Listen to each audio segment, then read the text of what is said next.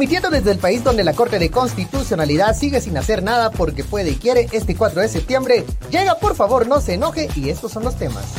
Enemigo interno. Mensaje de trabajadores se filtra en portal web del Ministerio Público. Tercer día de protestas contra el bloqueo a la democracia que impulsa el MP. Gobierno incrementa presión. ¿Será que ahora ya no dará la vida por la transición? Y en internacionales, bye bye al speaker McCarthy. ¿Qué sucede en las democracias del primer mundo? Todo esto te lo contamos, pero por favor no se enoje. Comenzamos, por favor no se enoje, por favor no se enoje si me escuchó decir septiembre en lugar de octubre, porque yo no sé en qué mes estoy. Eh, este, estos líos legales, legales me tienen así. Es el mes de la revolución, señor Benquechín. Así es, eh, bueno, qué, qué, buen mes entonces para lo que está sucediendo en Guatemala.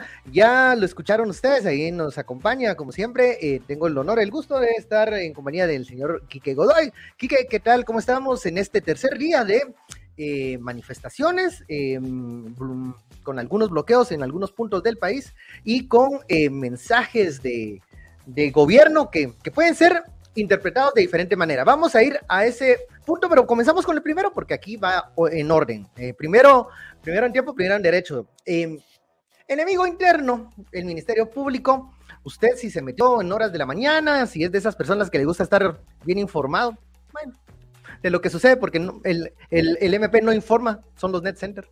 Eh, vio dos publicaciones un poco llamativas, ¿no es así, que Una de que sí, adiós consuelo, y un comunicado de supuestos trabajadores del Ministerio Público y de las fiscalías, en donde pues eh, lamentaban las acciones ilegales que están realizando en estos momentos, decía ese mensaje, en donde ellos dicen están siguiendo las órdenes de la fiscal general eh, Consuelo Porras y que están trabajando también para apoyar a los guatemaltecos en la renuncia de la señora fiscal.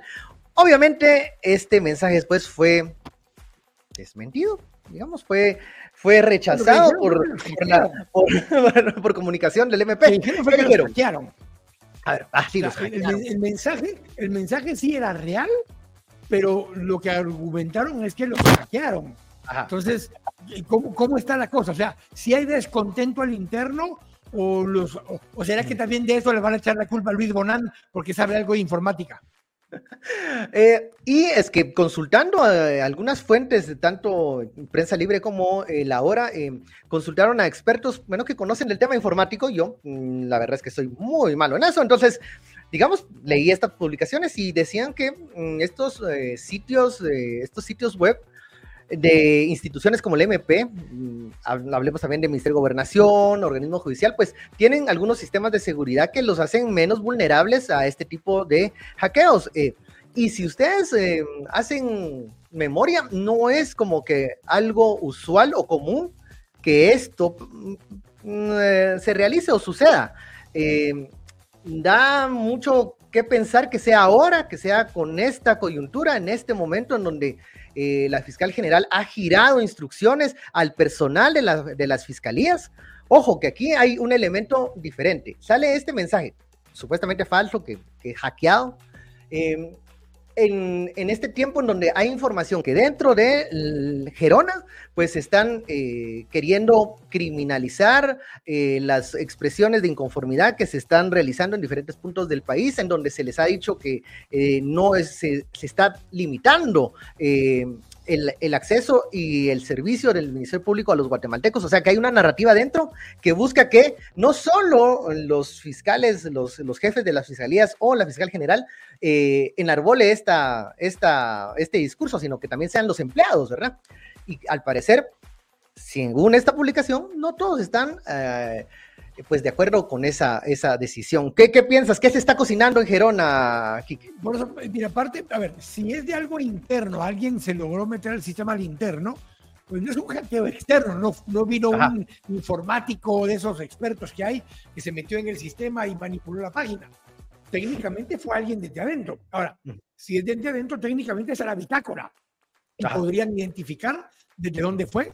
Si tienen cámaras ahí adentro, podrían hacer una revisión, pero en principio te demuestra que sí hubo una intención desde el interno de mandar un mensaje eh, contrario a lo que es eh, el actuar de las autoridades del Ministerio Público.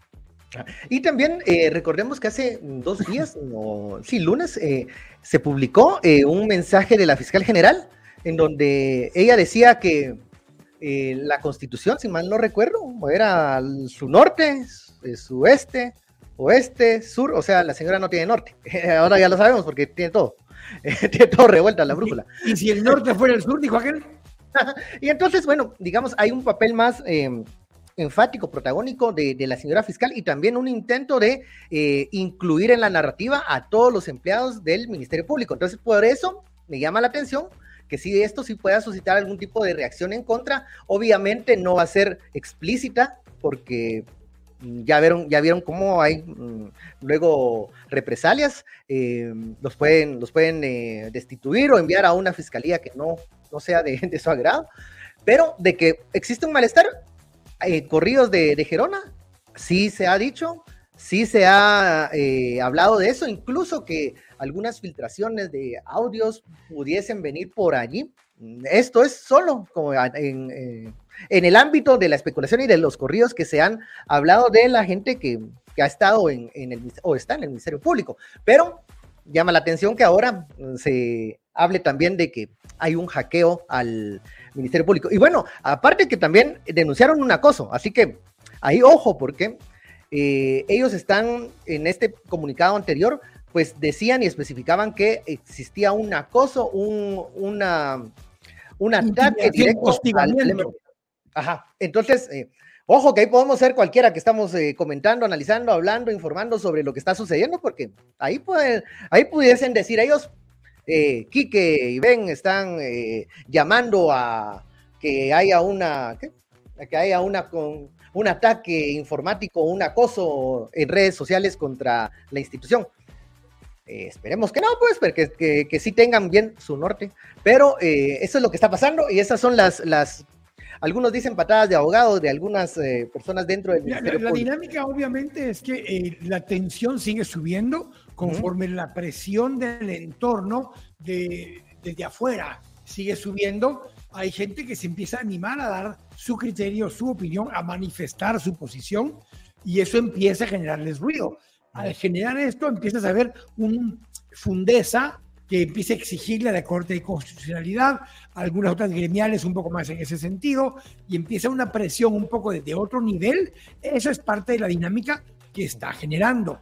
Y cuando empieza a haber esta presión, también se empiezan a desesperar un poco desde adentro las autoridades, pero empiezan a envalentonarse actores que están eh, levantando su voz también, a decir, miren, te lo pongo así, y el 80% de los vecinos del municipio de Guatemala votaron por Bernardo Arevalo en segunda vuelta, ¿qué porcentaje de los empleados del MP habrán votado por Bernardo en segunda vuelta si el votante principalmente del área urbana era de mayor escolaridad, más joven y en todo caso también eh, de, esta región metropolitana?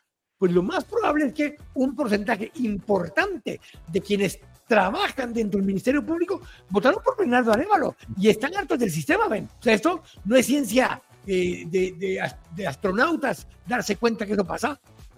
Ahora, eh, sí, la desesperación comienza a subir el, nivel eh, dentro de las filas de, no, no, solo del organismo ejecutivo, también dentro del MP, dentro de la, de la Corte, dentro de las Cortes, mejor dicho. Pero em, sin duda hay un elemento diferenciador en esta semana de, expresiones de inconformidad, de protestas. Eh, hemos visto un protagonismo más de las organizaciones del interior que han eh, coordinado este tipo de, manifestaciones, pero hay un reproche. ya lo mencionabas que, a ver, un alto porcentaje de los votantes de Semilla provienen eh, de centros urbanos, la capital, por ejemplo, pero eh, pues los capitalismos no han sido los protagonistas en esta ocasión de estas eh, jornadas de protestas. Y en las anteriores, pues se ha hecho, pero ha sido aislado el esfuerzo. Entonces, pareciera que, no estoy diciendo que los bloqueos sean efectivos, pero la coordinación sí.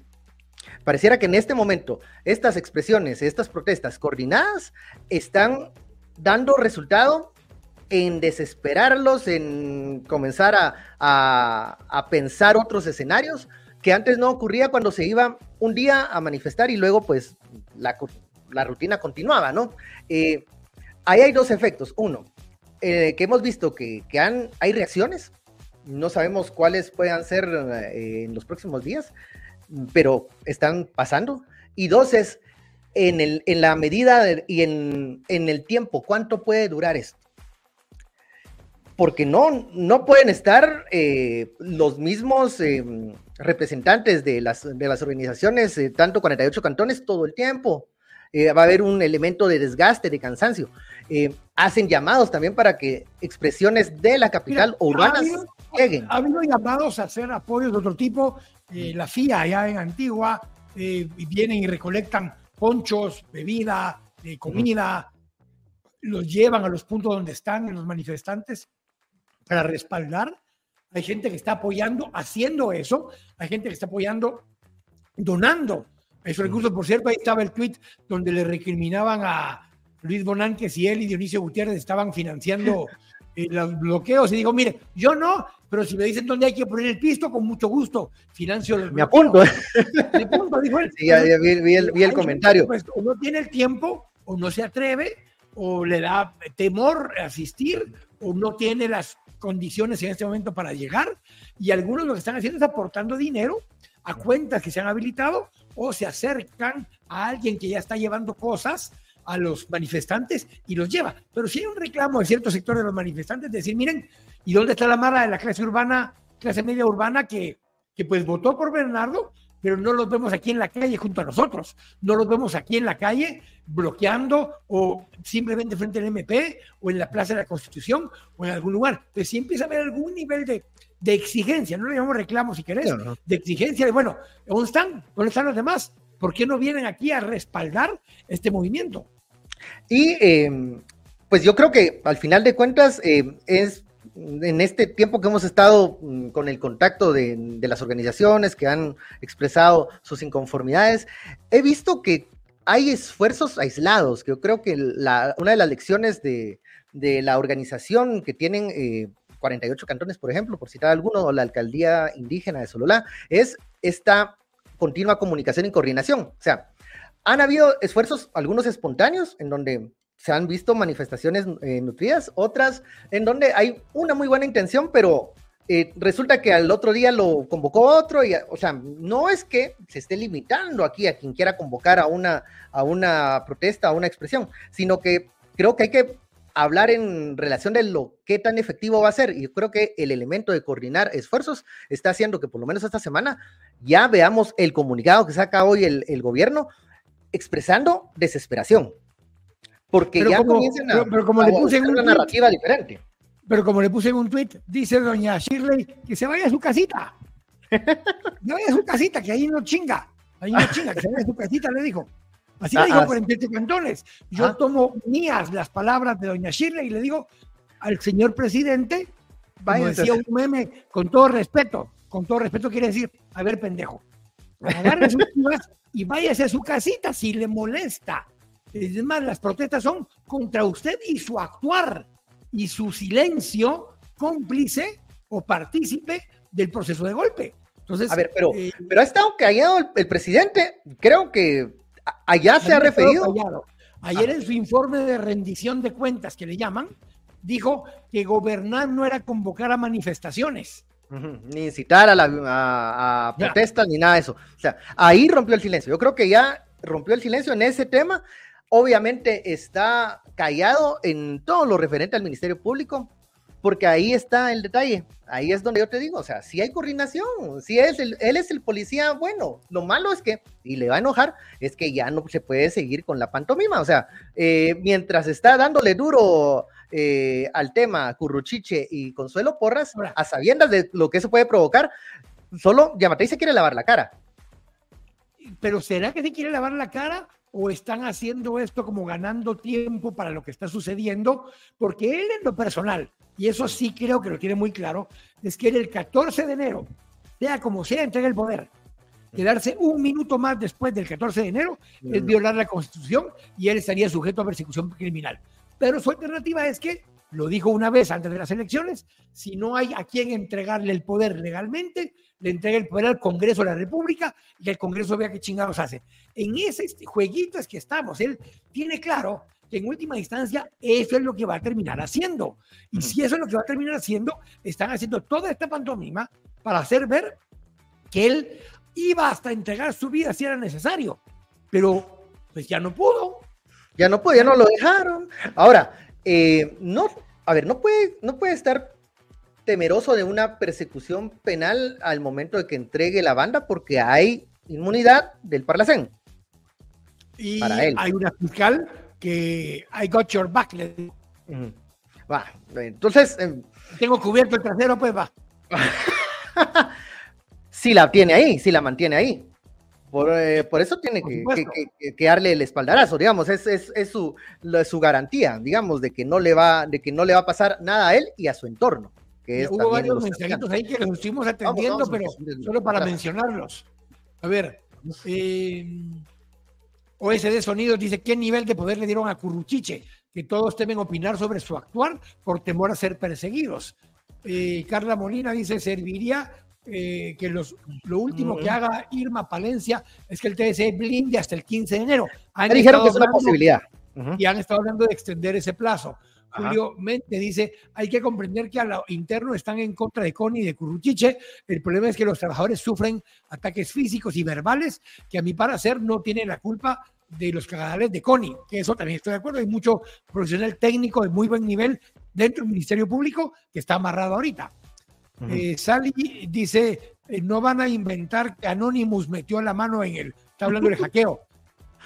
Ah, sí, no, no. eso dejémoslo, dejémoselo al cuarto nivel a ver qué, qué, qué, qué excusa o justificación va a dar.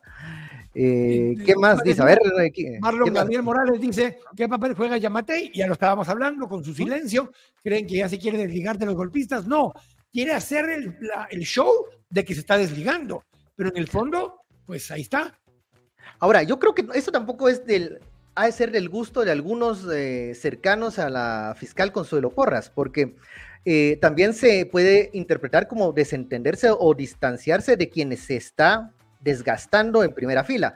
Eso es cierto, porque ese es el papel que está jugando desde el inicio Yamatei, o sea, nunca se... Esa es la otra teoría que yo he escuchado, que ya hay una división entre la fiscal general y el presidente Yamatei, que eso incluiría a las cortes, que las cortes están más del lado de Yamatei que del lado de la fiscal general. ¿De qué lado van a terminar tirando los dados en las cortes, pues va a depender qué le convenga más. Y ojo, en qué momento le conviene al presidente Yamatei que una cosa suceda. Eh, él tendría mucho margen de acción aún si decidiera, bueno, la señora Consuelo Porras eh, renunciar al cargo. Él tendría que eh, elegir a, su siguiente. uno de los cinco. A uno de los cinco. A, su siguiente cosa, a su siguiente que, que le cubra las espaldas. Eh, entonces, digamos que ahí tiene una oportunidad. Dejárselo eso a Bernardo, creo que tampoco le gustaría a otros eh, que están aquí impulsando este, este tema de, la, de entrampar el proceso electoral. Había una pregunta, a ver. A ver, a ver, a ver. Ahora, bueno, no, Dice David Díaz, Arevalo puede tomar posesión sin el aval del Congreso. Eh, ¿Y qué opinan del discurso que dio Arevalo en Estados Unidos? ¿Tendrá algún efecto? Dice Héctor Morales. Bueno, eh, sí. Eh, recordemos que, el tema 2, porque, porque, ahí también cabal el tema 2. Bairem preguntó si pudieran corroborar la noticia que balearon a los manifestantes en Sololá. Espero que sea falso. Hubo una balacera eh, en el área de, de, Alaska. Ahí tenemos que recordar que hay un dilema entre Santa Catarina y Tahuacán eh, los dos, sí, los dos municipios que están en ese punto tienen un dilema de, limitaciones, de límites, y es un punto de alto riesgo en general por otras razones. Entonces, parte de lo que sucedió fue que movieron el punto de bloqueo para que no esté junta, justo enfrente de los accesos a Alaska. Sí, lo, decía el vicepresidente de 48 cantones que desligaba ese suceso eh, lamentable eh, del, del tema de las manifestaciones, digamos, pero sí, sí, sí pasó, hubo un ataque, hay, que, hay que informarse, hay que, nos van a dar más información, me imagino, en, los siguientes minutos de lo que está sucediendo, pero lo que se sabe es eso, que sucedió, y como lo decía aquí, que eh, en el área donde pues hay un cierto conflicto limítrofe entre ambos municipios. Así es. Eh, lo del aval del Congreso, recordemos que la toma de posesión es una sesión del Congreso de la República, o sea, realmente eso de irse al Teatro Nacional o cuando se iban al estadio es, eh, es porque les gusta ser rockstars, pero el presidente puede ponerse la banda, como lo hizo Alejandro Maldonado, en el, en el Pleno del Congreso, ahí en el hemiciclo. Es una sesión conjunta, digamos, sí tiene que haber una sesión del Congreso, porque ahí se levanta, se elige la junta directiva, se levanta el acta, se firma y bla, bla, bla, bla, todo el protocolo del caso. Ahora, ahí eh, nosotros mencionábamos y adelantábamos que incluso puede haber hasta atrasos en el tema de, la, de la permanente, que es la que prepara esta comisión de protocolo, que registra incluso también a los eh, diputados electos. Eh, y sí tiene que haber una sesión del Congreso de la República. Yo no recuerdo, a veces alguien va a memoria de alguna toma de posesión en donde se, eh, pues, eh, hubo una excepción en este caso en donde no se tomó en cuenta el Congreso. Pero tendría que ser así. Normalmente así sería. Vamos con otra, a ver. El segundo tema, pasamos a lo que pasó en Estados Unidos. Bueno, ya estábamos. el segundo tema es esta, el segundo tema es Estados Unidos, ¿no? Bernardo Arevalo. Ah, no, Bernardo Arevalo, sí, pero en Estados Unidos sí, pero en la gira Bernardo Arevalo, eh, eh, ya en este tercer día de protestas, él retomó su, la gira por Estados Unidos en la Unión Americana, pronunció algunos discursos en, algunos centros eh, de estudios y, tanques de pensamiento, em, denunció lo que está pasando respecto a lo que el Ministerio Público está realizando y creo que pues está dando un, a ver, está dando cuenta de todo lo que está pasando alrededor del tema de este posible o intento de golpe de Estado, de violación a la Constitución, de actores que no están en golpe de Estado en cámara lenta. Le llamó golpe de Estado en cámara lenta, fue. En, desarrollo, digamos así, en, en low motion. Em, ahora, resultados que, ¿cómo se puede medir lo efectivo o lo, a ver, o el éxito de, una, de un viaje como estos, eh, Quique, o sea, obviamente ya tuvo un adelantos con llamadas telefónicas con eh, el secretario Blinken, ya tuvo una llamada con la vicepresidenta Kamala Harris. Eh, bueno, esto es más que... Yo tenía una duda existencial de primero, porque dijo que estaba en el Ministerio Público, de hecho llegaron al MP, estuvieron ahí cerca de bajarse y todo, alguien les dijo algo, me imagino con respecto a su seguridad, se fueron y de pronto dijeron retomamos la gira y ya estamos en Estados Unidos. Yo dije, ¿y en qué avión se montaron? ¿Cómo llegó de rápido? ¿Cómo hizo? Y pues Yo creo que se había ido antes. don Luis Bonan ya no resolvió la duda, él mandó su, un Citadel, un avión, un jet, un chilero, dijo él, bonito. Le dio jalón. el avión y se lo llevó. así, así, de, así de sencillo. Eh, pues para cualquiera que tuviera duda de cómo se había ido, porque siempre se especula. Y si se montó en el avión de tal familia, de tal otra familia, ya dijo don, don Luis Bonán, no sé si es avión de él o si él lo alquiló, pero mandó un avión a traerlos. Bueno, por lo menos ya sabemos entonces en qué, en qué aeronave, en qué vehículo, en qué transporte utilizó y de quién. Entonces, em, esto sí, para tener en cuenta también para ver cómo va a ser esa relación, si va a ser más estrecha o solo es por el momento coyuntural. Hay que, hay que seguir los pasos, hay que, hay que ver todo eso. Eh, se reunió también con los asesores senior de, de, Casa Blanca el, presidente electo. Digamos que cumplió el, rango de, encuentros y, reuniones con la parte de la cúpula en Estados Unidos. Em, ¿qué, va, ¿Qué va a haber después de eso?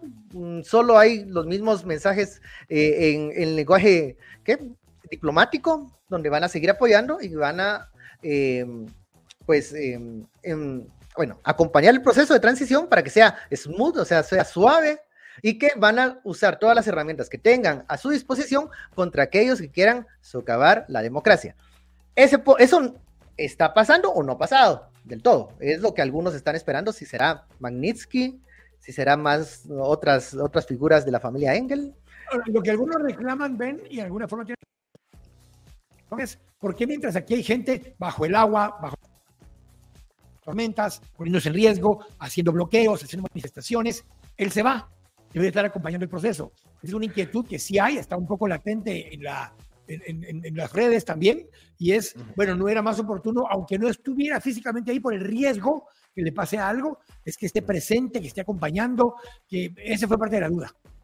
Ahora, a ver, este, esta, esta inquietud que algunos ya han, ya han eh, realizado, lanzado en redes sociales, en, en foros y debates de, de, las distintas aplicaciones y plataformas. Creo que va en el, en el punto en que, a ver, si bien eh, Bernardo Arevalo es el presidente electo, su presencia, dicen eh, quienes prefieren que esté a distancia, marcaría un tono más partidista a las actividades o convocatorias que se realizan. Ahora, creo que también esta inquietud es porque falta alguien que coordine los esfuerzos de las áreas urbanas. Vamos de nuevo, o sea, el, ejemplo y la lección de 48 cantones de las alcaldías eh, indígenas es que hay una coordinación, hay unas eh, personas que están eh, rotándose incluso para los turnos en, las protestas, hay, hay una calendarización de cómo se van a ir a, pues, cómo van a, qué tipo de, de expresión o manifestación van a hacer.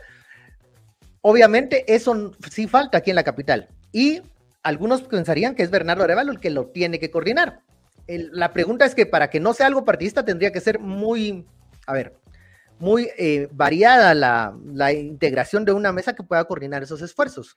Y que el capitalino es desconfiado en cuanto a conseguir algunas convocatorias que, acuérdense, ya me recuerdo yo en el 2015, las primeras manifestaciones eran espontáneas y las últimas parecían que habían que cumplir como con 20 requisitos para que fueras.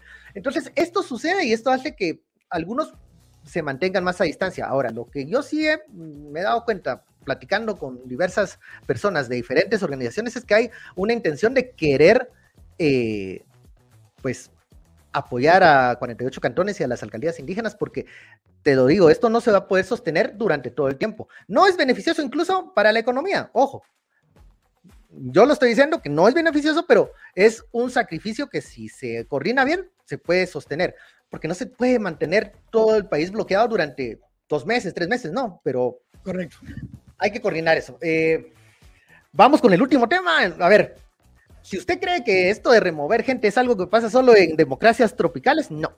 También allá en Estados Unidos pasó algo muy llamativo. El speaker, que es el presidente de la Cámara de Representantes, eh, traducido acá a lo, a lo chapín, eh, pues lo mandaron a descansar. Em, él em, recibió como un voto de no confianza, digamos, una, una votación en, en, contra, en donde el, pues el ala demócrata toda votó en contra para que lo sacaran.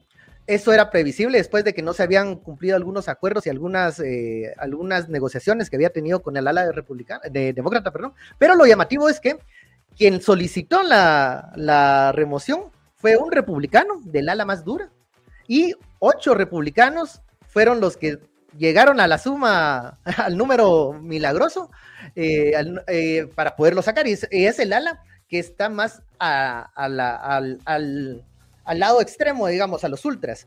Eh, ¿Quién va a ser ahora el, nuevo speaker? No se sabe y deja el liderazgo republicano otra vez en manos y capturado de unos poquitos extremistas, unos poquitos radicales, que ha sido una, una constante de, los últimos años en el Partido Republicano. ¿Cómo miras eso? Sucede, Ben, porque justamente para llegar al cargo en enero hubo 15 votaciones, 15 votaciones y quienes se mantenían, o sea, los demócratas siempre votaron en contra, los republicanos habían como 210 que siempre votaban a favor, pero le hacían falta esos ocho votos.